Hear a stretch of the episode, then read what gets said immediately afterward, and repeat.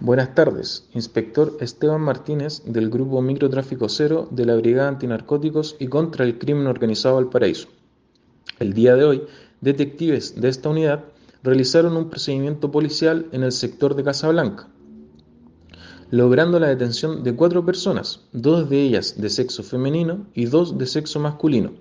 interviniendo dos inmuebles, incautando un total de 137 gramos de clorhidrato de cocaína, 7,14 gramos de cannabis y 9,92 gramos de ketamina,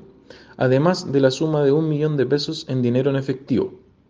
El fiscal a cargo de la investigación determinó que tres de estas personas fueran puestas a disposición del juzgado de garantía Casablanca, mientras que una de ellas fuera dejada en libertad apercibida bajo el artículo 26 del Código Procesal Penal. Es importante señalar que gracias a este procedimiento se logró erradicar dos puntos fuertes de venta de droga en el sector de Casablanca.